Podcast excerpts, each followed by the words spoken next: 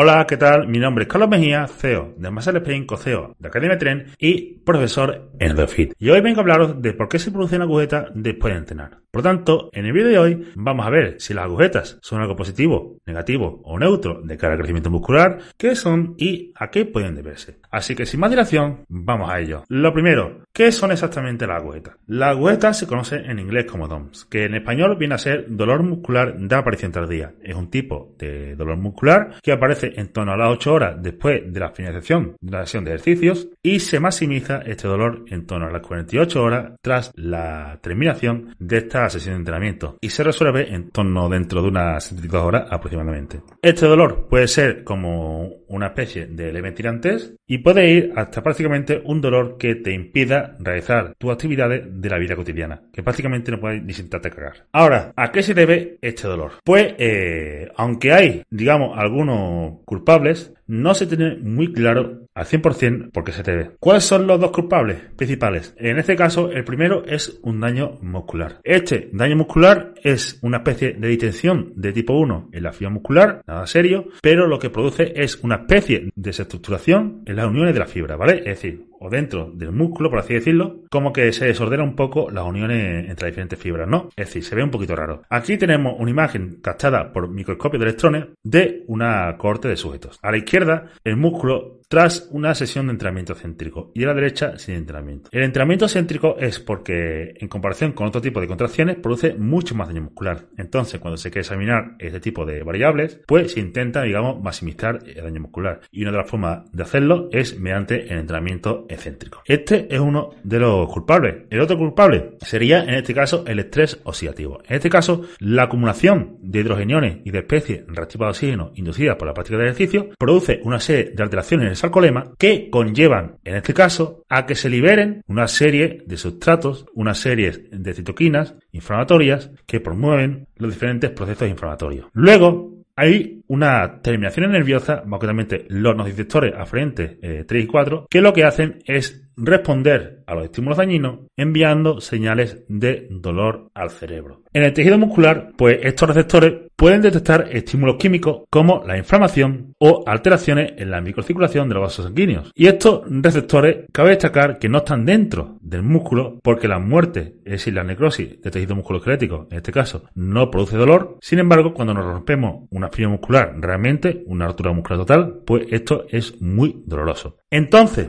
cuando nosotros nos ejercitamos, se produce una, serie de alteraciones en la membrana del músculo, la estructura del músculo. Esto da a que se libere una serie de mensajeros inflamatorios y estos mensajeros inflamatorios lo captan una serie de nervios y estos nervios le envían al coco la señal de oye, aquí se está produciendo daño, dale dolor para que se mueva menos. Ahora, cabe destacar que no existe, en primer lugar, relación entre la magnitud de daño muscular y la magnitud de las agujetas. Es decir, más agujetas no significa que tenga más daño muscular. Puede haber personas que tengan una gran cantidad de daño muscular, pero apenas experimentan agujetas, y puede haber personas que experimenten una gran cantidad de agujetas, pero eh, en este caso apenas tengan daño muscular. Por lo tanto, aunque exista relación entre daño muscular y la aparición de este dolor, es decir, si produce daño muscular, por lo general va a aparecer dolor, no existe relación entre la magnitud de este daño y la magnitud del dolor. Asimismo, no existe correlación entre daño muscular y crecimiento muscular.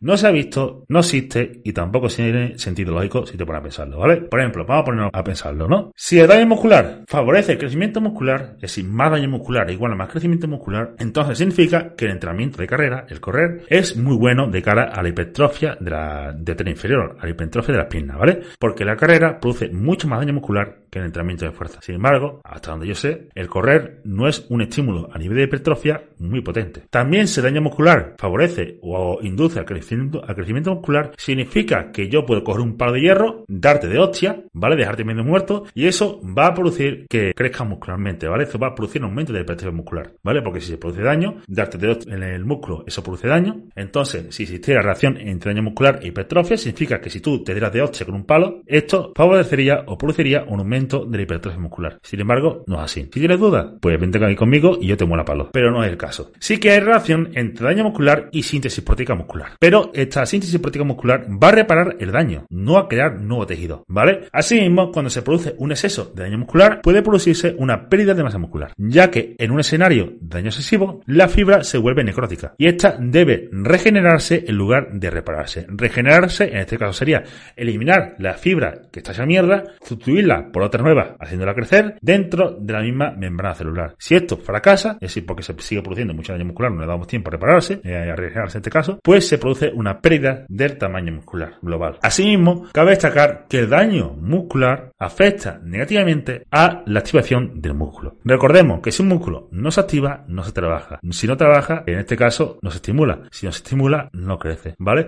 Entonces, se limita la activación voluntaria máxima de un músculo, entonces va a limitar, en este caso, a la ganancia de masa muscular. También las agujetas pueden eh, disminuir de forma significativa, en este caso, nuestra capacidad de hacer fuerza en hasta un 50% en función de lo que sería la magnitud de la agujeta. Asimismo, este estrés metabólico, este daño muscular que se produce, va a favorecer que a las células ingresen más fácilmente tanto fluidos como diferentes proteínas. Este mayor ingreso de proteínas y de fluidos dentro de la célula generalmente, casi siempre, supera la capacidad de drenaje de las mismas. Y esto resulta en la aparición de un edema muscular que dura de entre 48 a 72 horas tras el ejercicio. Ahora, ¿por qué os cuento esto? Esto os cuento simplemente en modo, digamos, algo que os va a valer de cara a un futuro posiblemente. Generalmente, de cara a la competición de culturismo, no se recomienda entrenar piernas durante los últimos 5-7 días, ¿vale? Esto es debido a que el entrenamiento de fuerza produce un daño muscular, tanto a nivel de alteración estructural como a nivel de estrés metabólico, que produce que se libere esta serie de citoquinas y factores inflamatorios,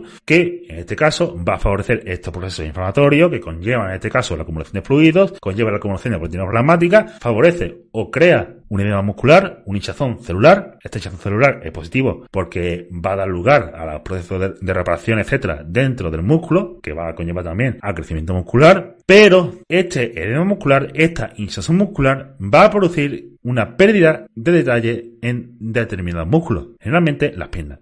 Las piernas, eh, por sus inserciones y demás, pues pues son un músculo que los detalles importan mucho, ¿vale? Es decir, eh, tiene un músculo, es un músculo en el que los cortes, etcétera, lo favorecen mucho. Por tanto, el entrenar las piernas de forma intensa antes de una competición va a hacer que se produzca esta hinchazón celular, este edema muscular, y por tanto va a producir una pérdida de detalle debido a este hinchazón celular. De ahí a que no se recomiende entrenar piernas los 5, 7 últimos días antes de una competición, para que, para que este entrenamiento de piernas no produzca este hinchazón celular, este aumento, este edema muscular y que este edema muscular produzca una pérdida de detalle en el tren inferior. Ahora, consejos prácticos. En este caso, consejos prácticos tanto para tratar la agujeta como para minimizar el daño muscular, ¿vale? Porque en algunas situaciones puede interesarnos. Cuando se comience una nueva rutina, ir poco a poco con el volumen de entrenamiento. Cuando cae mucho de ejercicio, técnica, etcétera, ve poco a poco el volumen de entrenamiento, ¿vale? Cuando no estás adaptado a un ejercicio, patrón de movimiento, las agujetas van a ser mucho mayores, ¿vale? Es decir, cuando tú cambias de ejercicio, al día siguiente tienes mucha más agujetas, ¿vale? Posiblemente muchos de vosotros que habéis entrenado con banda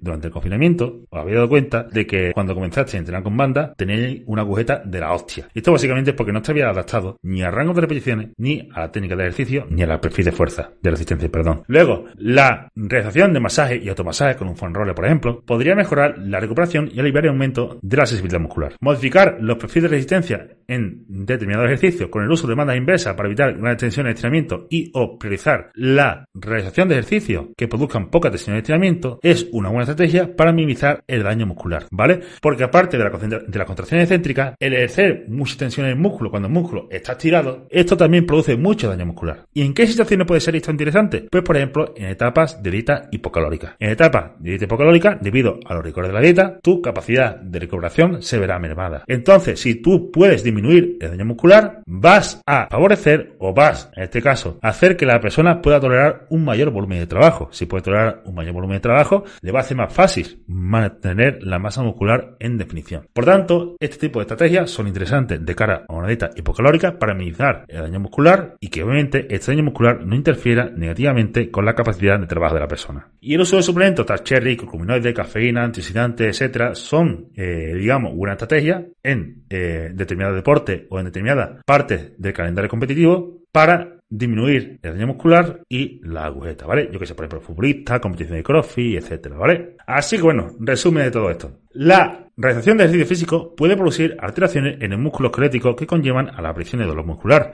No hay relación entre magnitud de daño muscular e intensidad de agujetas. El daño muscular es negativo, ¿vale? No algo positivo. De cara a la ganancia de fuerza y masa muscular. En periodo de dieta hipocalórica puede ser interesante realizar una selección de ejercicio que ayude a minimizar el daño muscular para tolerar un mayor volumen de entrenamiento. Así que bueno chicos, eso es todo por el vídeo de hoy. Espero que te sea de utilidad. Cualquier duda nos las pones en los comentarios. Si te gusta, da a like y nos vemos de cara a próximos vídeos.